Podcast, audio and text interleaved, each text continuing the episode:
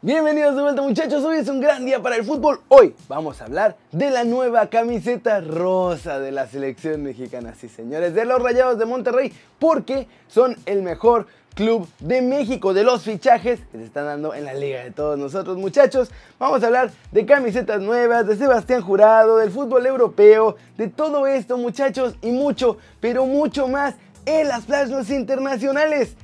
Y de Rodolfo Pizarro también. Intro.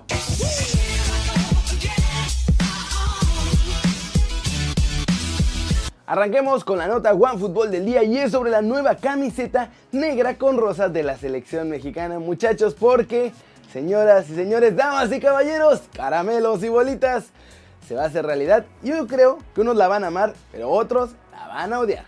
Y es que cada día que pasa van saliendo más detalles sobre esta posible camiseta que tendrá como color predominante el negro.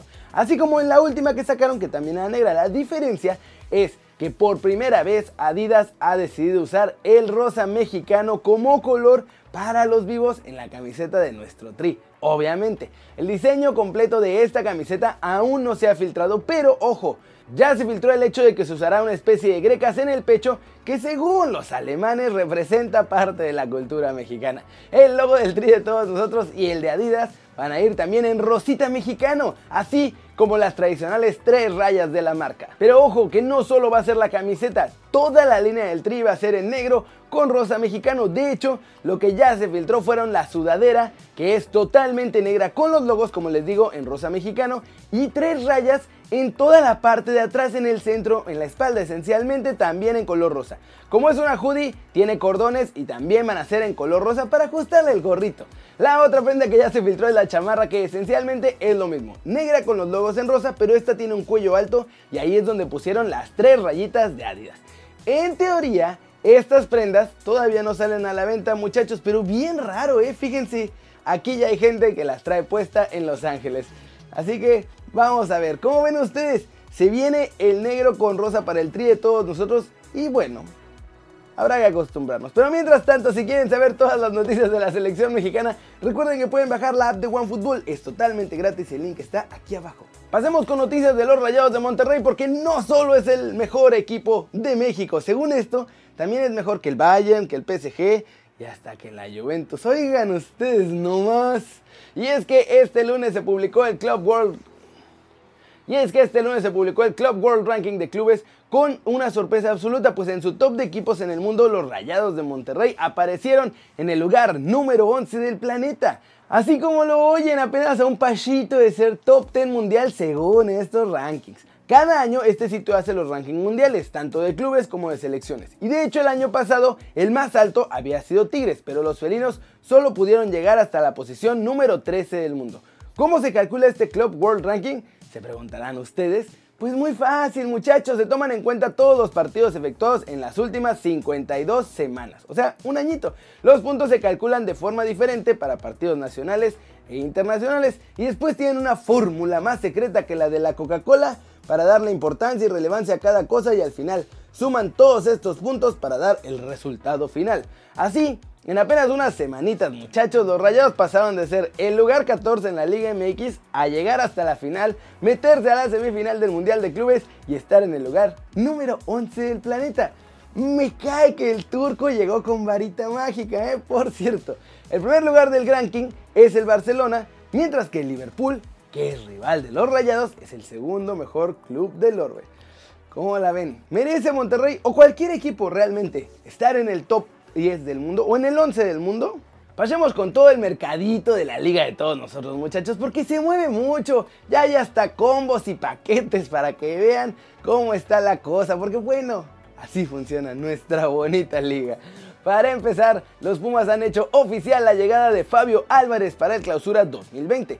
Este es el segundo fichaje que hacen mis chavos del Pedregal desde la Liga de Estados Unidos. Pues recuerden que Fabio llega desde el Galaxy y también que hace apenas unos días presentaron al mediocampista Sebastián Saucedo, proveniente del Real Salt Lake. Ya no van a tardar en convertirse en los Pumas de la MLS. Eso sí, además de sus fichajes oficiales, los de la UNAM están interesados en Michael Pérez y Alejandro Mayorga, que son dos transferibles de Chivas. Cruz Azul ahora sí anda en friega porque ya puede fichar. Ayer hicieron el promo de la llegada de Sebastián Jurado a la Noria y hoy están tratando de cerrar ya la incorporación de Michael Rangel como su nuevo delantero. Mi chavo colombiano tiene 28 años, es campeón de goleo allá en Colombia y bicampeón de la Liga Águila. El Gulit Peña puede recibir otra oportunidad más en la liga de todos nosotros muchachos y es que ahora está a prueba con los Dorados de Sinaloa. La semana pasada hizo pruebas con el Atlas, pero me lo batearon, así que veremos si ahora sí puede quedarse por lo menos en la liga de ascenso. La dirigencia del Grupo Caliente armó un paquete de tres futbolistas de los solos para mandarlos a jugar con los gallos. Se trata de Julián Velázquez, del mediocampista Ignacio Rivero y de Ariel Nahuelpan, del Anteraxo. Pues recuerden que ahora Querétaro y Tijuana son hermanitos y pues les están ayudando. Y cerramos con las chivas porque Marco Fabián puso un mensaje en redes sociales donde decía que volvía a casa y que lo mejor estaba por venir. Así que obviamente mis chivermanos se emocionaron por su fichaje, pero apenas unos minutos después, Ricardo Peláez hizo oficial que Chivas ya no iba a tener más fichajes. Así que agárrense porque Marquito Fabián parece que sí vuelve a la Liga MX, pero va a ser con un equipo sorpresa. Como ven muchachos, muchos movimientos, paquetes y hasta sorpresa vamos a tener en la liga de todos nosotros. Y eso, que todavía faltan por lo menos la mitad de los equipos por empezar a hacer fichajes. Y ya en la última nota de la sección de mexicanos y fútbol mexicano y todo eso vamos a hablar de dos chavos. Sebastián Jurado y Rodolfo Pizarro. Porque esta semana su futuro, pues esencialmente, uno ya está hecho que cambiará y otro puede cambiar. Empecemos con Sebas porque ya está casi hecho que se va a Cruz Azul. La máquina ya lo presumió, todo el mundo está contento, pero desde el puerto me contaron que toda la chamba de Curi no fue en vano y que sí había conseguido dos ofertas de Europa y las puso sobre la mesa de Sebastián. Sin embargo, fue la misma chamba de Curi que me dejó a mi chavo en la Liga MX, pues antes había empeñado su carta con TV Azteca para que le prestaran lana para poder pagar por no descender en el verano pasado para el Veracruz, si se acuerdan. De ahí fue donde sacó su lana.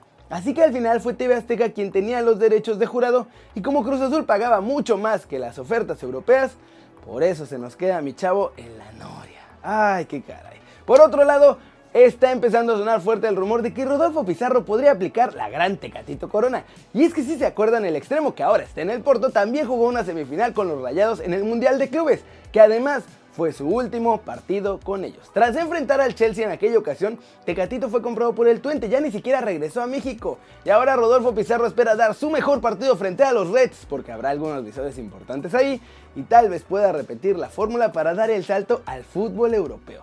Y miren muchachos, que lo tiene que hacer ya, porque si no, yo creo que la edad ya no le va a dar chance de irse después. ¿Cómo ven? Flash News, el LAFC ha fichado al volante Francisco Guinela con lo que busca enriquecer sus variantes ofensivas. El conjunto de la MLS anunció el lunes esta transacción que realizaron con dinero del Fondo de Compensaciones de la Liga. La cuenta oficial de los Wolves le echó porras. Carlos Tevez declaró que su paso por la Superliga China no fue la vivencia más grata que ha tenido y de hecho se arrepiente de haber ido al país asiático. El Al Sadd que entrena a Xavi Hernández se despidió del Mundial de Clubes goleado por el Esturín 6 a 2 en encuentro que fue por el quinto y sexto puesto del torneo y Xavi acabó furioso porque sus jugadores estuvieron sanganeando. El Arsenal está a punto de hacer oficial la incorporación para su banquillo de Mikel Arteta, que no era el preferido por la plantilla Goner, porque querían a Carleto Ancelotti, que había salido en Nápoles, pero ese se va a ir a Leorte. Y vamos a terminar el video con una nota especial sobre varias camisetas de clubes internacionales que van a salir ya sea como edición especial o para la siguiente temporada. Y una que nunca verá la luz del día, muchachos. Arranquemos con la camiseta del PSG para la siguiente temporada que utilizará un modelo estilo retro con el azul como color predominante, pero con una franja enorme roja en el centro de la misma, así como dos rayitas blancas delgadas junto a esta. Esta es una renovación de la camiseta que usaron en 1973 y es como celebración de los 50 años del club. Adidas también sorprendió pues salió a la venta una nueva camiseta del Manchester United llena de dragones. Esta camiseta es una decisión especial para conmemorar el año nuevo chino y va con el fondo en color rojo y un montón de dragones negros tanto en el torso como en las marcas. Agárrense porque si pensaban que las últimas camisetas del Barcelona eran raras, parece que la que sigue lo será más, pues llevará los colores blaugrana en diferentes posiciones con figuras que simulen una ilusión óptica. Por ahora Nike ya sacó una bolsa y un sombrerito con este estilo, pero parece que la camiseta va por el mismo rumbo. Y finalmente muchachos, se filtraron las que iban a ser las nuevas camisetas de Liverpool de New Balance y la de local, déjenme decirles que era una auténtica joya, totalmente en color rojo con estilo retro, incluso con el logo del club en esta onda así que asemeja a los logos de los 80s. El tipo de camiseta también iba a ser así por la tela, La de visitante estaba más o menos porque iba a ser amarilla con cuadros en diferentes tonos de amarillos y la tercera equipación era verde con líneas en diferentes tonos de verde y amarillo. Esas estaban más o menos, pero la de local era la que valía absolutamente la pena. Y les digo que nunca verán la luz porque ahora Nike es quien hace los uniformes de Liverpool a partir de la próxima temporada y estas se van a quedar ahí en la bodega, muchachos. ¿Cómo ven? Qué tristeza. ¿A ustedes les gustó alguna de estas camisetas? Díganme aquí abajo. Y eso eso es todo por hoy muchachos, hoy salimos temprano por fin. Muchas gracias por ver este video. Denle like si les gustó, ya saben, métanle un zambombazo durísimo esa manita para arriba si así lo desean. Suscríbanse al canal si no lo han hecho, que están esperando muchachos. Este va a ser su nuevo canal favorito en YouTube. Denle click también a esa campanita para que hagan marca personal a los videos que salen cada día. Síganme en Instagram y en Twitter es arroba facilísimo en todas las redes, arroba.